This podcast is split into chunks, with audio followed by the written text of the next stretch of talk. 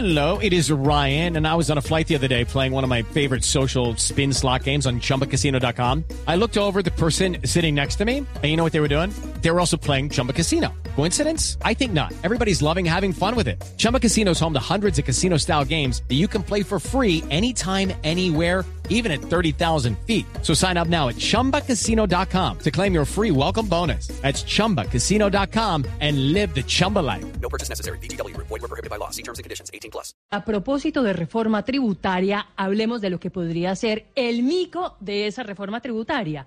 Un mico que empezó a vislumbrarse con la columna de Leopoldo Ferguson en El Espectador, en donde cita en específico el regalo que se le piensa dar a los hoteleros a quienes se propone grabar con un impuesto de renta del 9% durante 20 años. Algo que no nos habían contado por ningún lado, pues hasta hoy nos vendían el cuento de una tarifa generalizada para todos del 17%.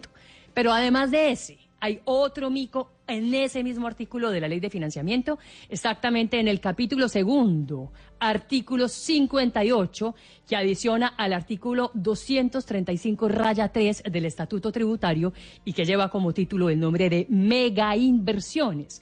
Allí se dice que a partir de enero del año 2019, aquellos que generen al menos 50 empleos y que realicen inversiones en cinco años por más de 50 millones de VT, es decir, 1.6 billones en cinco años, unos 330 mil millones al año, les garantizan un impuesto de renta del 27% y no del 30% como el resto.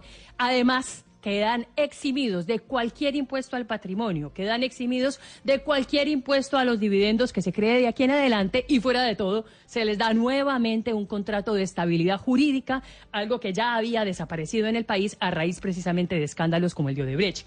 Un mico gigante del tamaño de un orangután que beneficia sin duda a los súper, súper ricos y obviamente a las empresas más, pero más grandes del país.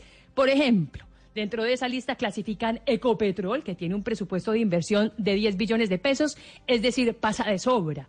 Grupo EPM, que tiene un presupuesto de inversión de 11 billones de pesos para los próximos cuatro años, también clasifica. Grupo Éxito, que tiene actualmente un presupuesto de inversión de 300 mil millones de pesos para este 2018, también clasifica. Grupo Argos, que está invirtiendo 3 billones de pesos al año, también pasa sobrado.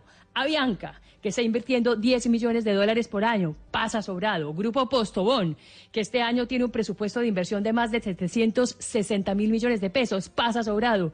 Grupo Olímpica, que invierte al año unos 400 mil millones de pesos en la apertura de 30 nuevos puntos de venta, pasa sobrado. ISA, que está invirtiendo 2.7 billones de pesos al año.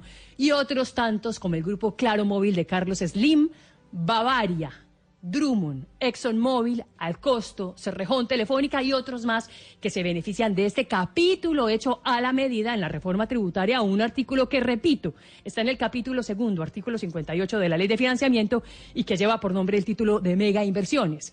Como diría Leopoldo Ferguson, columnista del Espectador y PhD en Economía de MIT, el principal lunar de esta propuesta son los regalos, un árbol de Navidad que empeora la situación y reversa pequeños triunfos.